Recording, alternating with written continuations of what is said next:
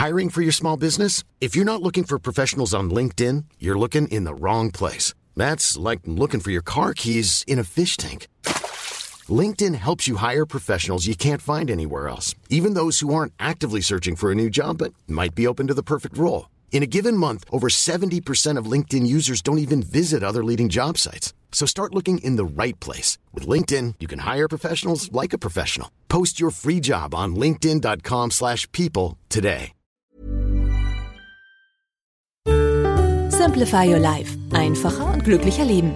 Der Podcast. Herzlich willkommen zum Simplify Your Life Podcast. Mein Name ist Uli Harras. Mir gegenüber Tiki Küstenmacher.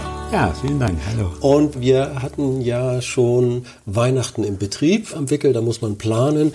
Vielleicht kommt auch deswegen oder aus diesem Grund eine E-Mail von Ute, 43. Sie ist Mutter von zwei Kindern. Neun und zwölf Jahre sind ihre Söhne.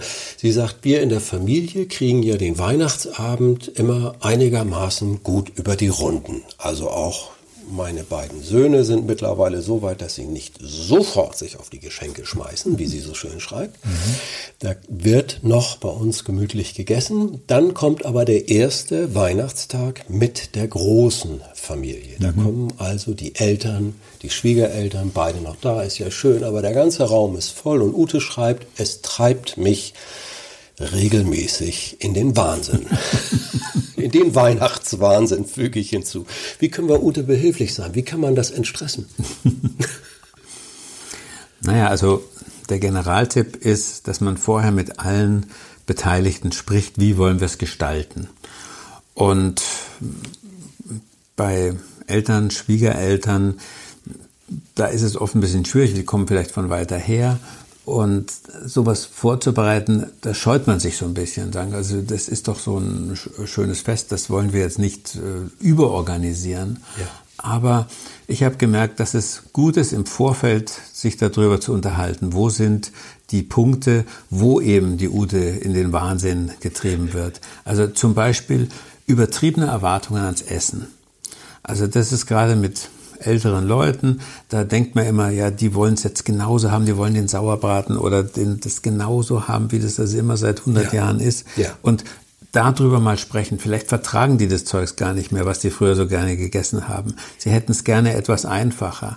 Oder sie wären eigentlich auch mal ganz gern beteiligt bei der Zubereitung. Das, es ist ja mittlerweile Essen und Kochen ist ja mittlerweile so ein, so ein Event mhm. ge geworden. Also äh, das ist eine hat, gute Idee. Hat ja fast was von Abenteuer, dass man gemeinsam was macht. Und es gibt also, ähm, wenn man da mal im Internet äh, sucht, es gibt jede Menge von Gerichten, die eigentlich darauf beruhen, dass jeder was tut. Ja. Ähm, also dass man das mit einbezieht. Also ruhig mal um diese Selbstverständlichkeiten nicht herumtanzen und sie ertragen, äh, sondern einfach mal ansprechen. Du, ich habe mal so gedacht, jetzt wollen wir mal drüber reden, was gibt's denn zu essen?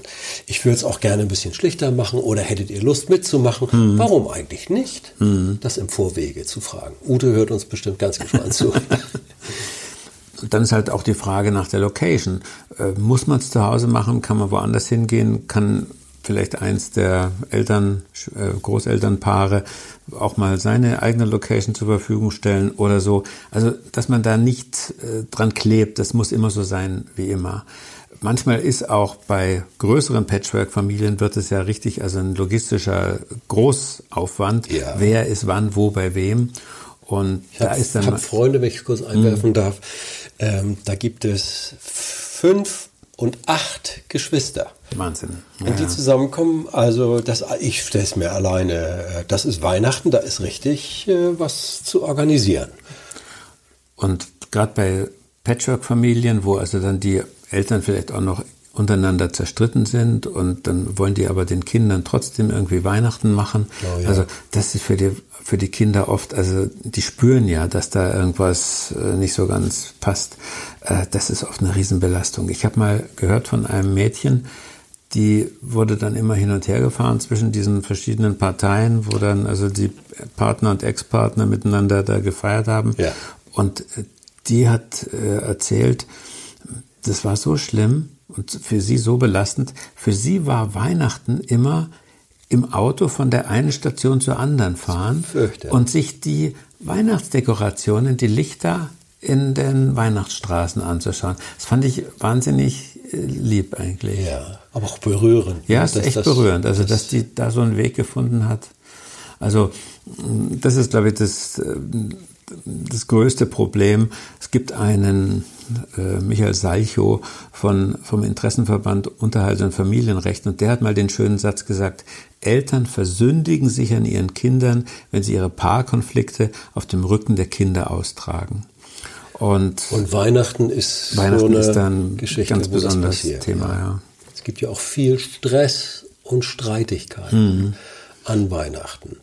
Äh, gar keine schöne Perspektive. Gibt es da so einen Tiki-Tipp, wie, ja, wie man so ein bisschen drumherum schifft? Da gibt es einen ganz wichtigen Tiki-Tipp. Und zwar, dass man dieses Thema nicht zu hoch hängt mit dem Stress. Mhm. Weil, also ich merke es manchmal so in, in Radiosendungen und so, dann besteht Weihnachten schon fast nur noch aus dem Weihnachtsstress. Nee, sage ich, Weihnachten ist ein Fest der Freude.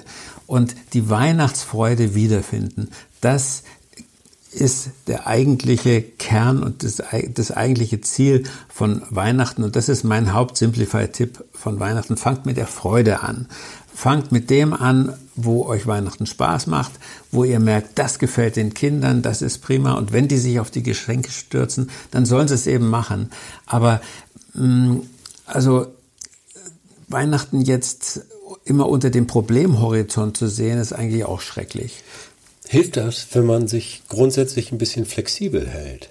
Also wenn man, mal klar braucht man eine Planung, mhm. wann kommt's essen und mhm. wie. Und Aber ähm, meine Erfahrung ist auch die, dass es manchmal sinnvoll ist zu sagen, okay, das funktioniert im Moment eben nicht, mhm. weil die Kinder wirklich so aufgedreht sind, zum mhm. Beispiel. Mhm. Äh, komm, zieh mal das vor, zieh mal die Bescherung ja, vor ja, ja. und mhm. hängen wir nicht so dran äh, an, an, an, an, an einem Plan, an einem innerlichen Plan. Und das verursacht ja auch Stress.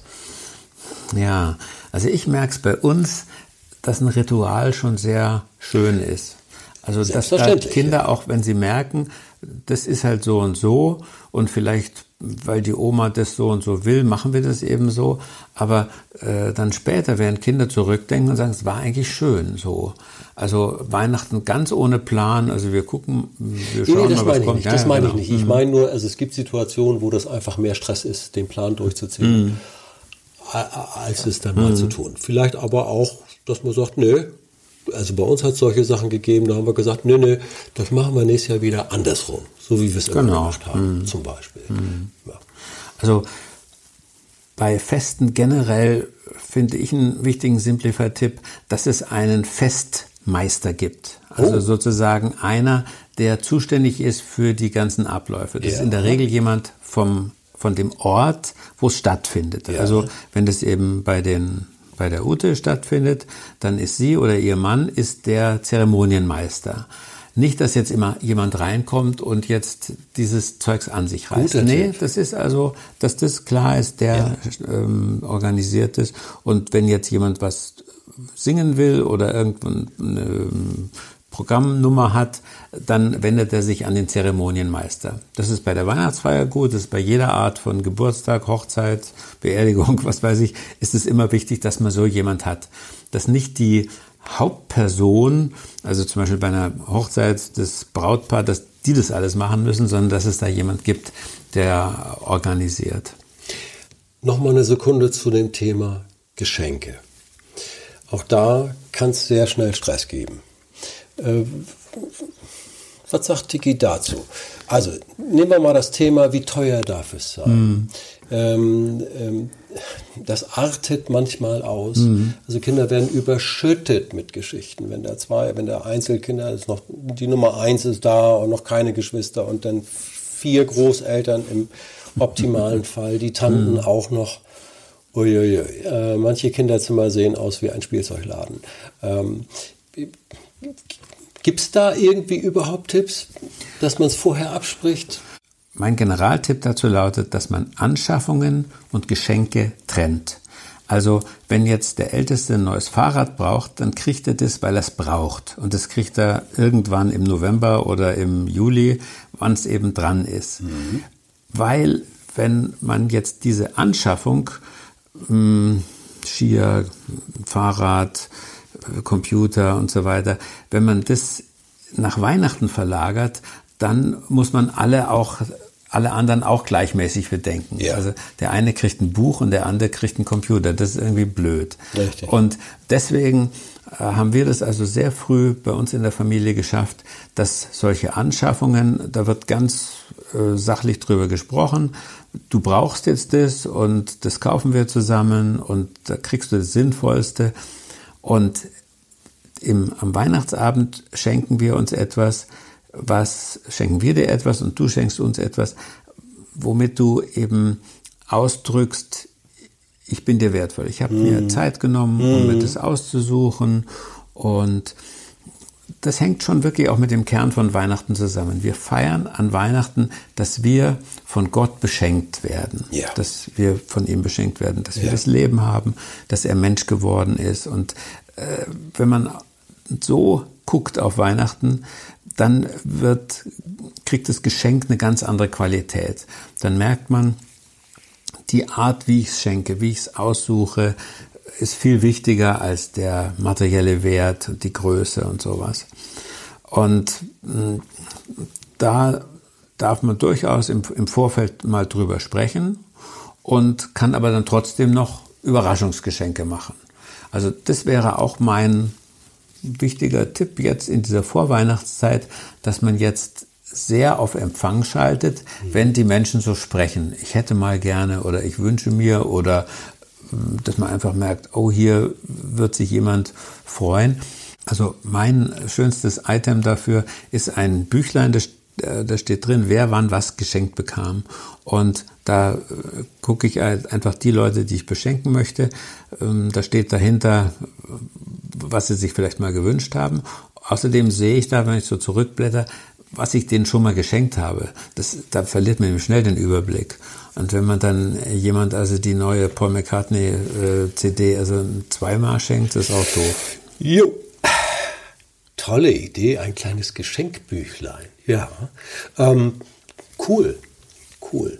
Häufig sind es ja auch die Gesten die zählen. Also Eben. Also ich freue mich immer über Kleinigkeiten, mhm. äh, wo ich sage, boah, das ist, da habe ich mal irgendwann gesagt, das bräuchte ich eigentlich. Ob es auch wieder ein kleines Notizbüchlein ist oder eine Kleinigkeit, eine ganz, äh, äh, habe ich wieder vergessen und dann auf einmal Weihnachten ähm, schenkt mir meine liebe Frau das. Also das sind für mich die schönsten Geschenke, mhm. gar nicht die großen. Oder mhm. natürlich aber auch Zeit schenken. Kann man den Kindern auch einen tollen Ausflug schenken, was sie mhm. sich immer schon gewünscht haben. Mal da und dahin man hat es nicht geschafft, jetzt nimmt man sich mal vor, wäre auch so eine Geschichte. Also das ist, was Sie ansprechen, das ist, glaube ich, eh ein Megatrend, dass man lieber Events schenkt mhm. als Sachen.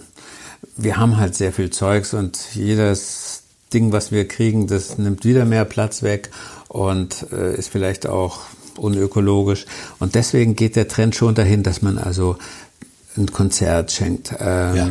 ein irgend so ein Event, ein Malkursus, ein gemeinsam Bogenschießen hatten wir mal, hat uns unser Sohn geschenkt. Ja. Äh, und das ist ganz toll. Da erinnert man sich dran, das ist ein, äh, also ein, ein, ein super Geschenk. Und mit Folgen. Ein Beispiel, meine Frau hat äh, meinem Schwiegervater einen Kochkursus geschenkt. Mhm. Mittlerweile seit fünf Jahren ist er da alle 14 Tage. Ja, und genießt es, hat neue Freunde gefunden. Also ja, hätten wir nie gedacht, dass sich das äh, so fortentwickelt. Toll, ja, also sowas.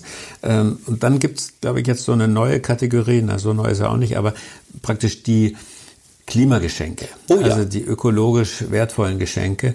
Also äh, ich weiß nicht, ich glaube letztes Jahr war die Bahncard, war wirklich ein Geschenkrenner. Mhm.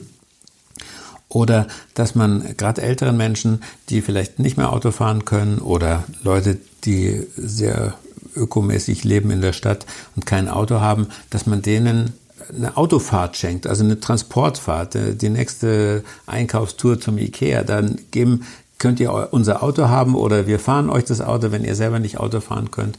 Also das finde ich schon mal ein ganz lustiges Ökogeschenk.